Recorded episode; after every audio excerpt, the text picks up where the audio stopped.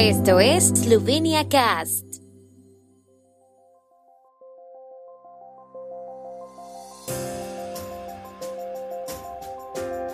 Noticias. Ministro de Cultura anuncia la continuación del proceso de renovación del Teatro Nacional. Empresarios eslovenos prevén un crecimiento laboral del 2.8% para primer semestre de 2022. Historias de pesca para proteger y promover el patrimonio esloveno. Selección eslovena de baloncesto inicia clasificación para el Mundial, hoy contra Croacia. El ministro de Cultura vasco Simoniti ha declarado que no tiene ningún rencor personal contra Igor Zamobor, que ha dimitido como director del Teatro Nacional Esloveno. También aseguró que el proceso de renovación del edificio continuaría. Según el nuevo proyecto, la renovación costaría 21 millones de euros, la mitad de lo previsto inicialmente.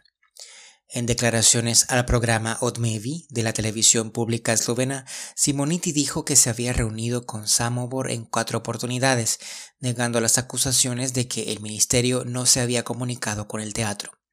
Añadió que se había negado a tener una reunión cara a cara porque las sumas en cuestión eran millonarias.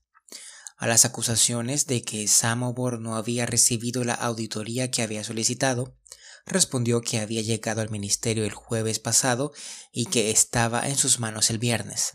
En la auditoría se afirmaba que no se podía estimar el coste de la renovación, razón por la cual hubo grandes discrepancias en los importes durante ese tiempo.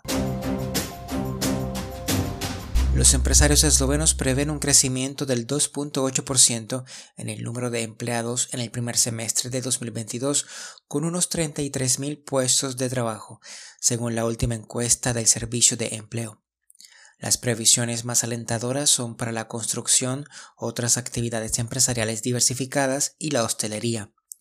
Las ocupaciones más solicitadas serán las de albañil, conductor de camiones y tractores pesados, trabajadores de la industria simple, soldadores, vendedores, camareros, electricistas, mozos de almacén, empleados de compras y ventas y ocupaciones de asistencia sanitaria y social a domicilio.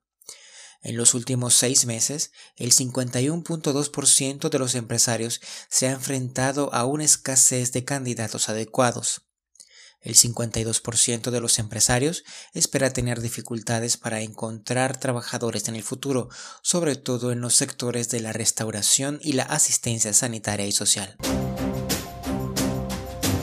Ayer se ha presentado en Isola el proyecto Historias de la pesca en la Istria eslovena a través del tiempo, que se está llevando a cabo bajo los auspicios de Las Istra.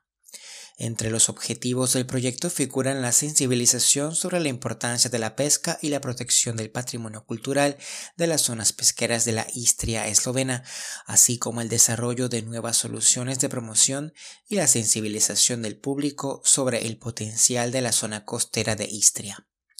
El proyecto pondrá en marcha el portal web Ribiškes Godbe, Historias de Pescadores, un manual de cocina bilingüe, material didáctico para estudiantes y profesores en forma de diccionario terminológico, documentación para la inclusión de antiguas recetas de la cocina marinera en la lista de la dieta mediterránea de la UNESCO y un manual didáctico para los colegios sobre la historia de la transformación del pescado, según informó el Patronato de Turismo de Isola el proyecto por valor de 200.000 euros y que se prolongará hasta julio de 2023 está financiado por el Fondo Europeo Marítimo y de la Pesca.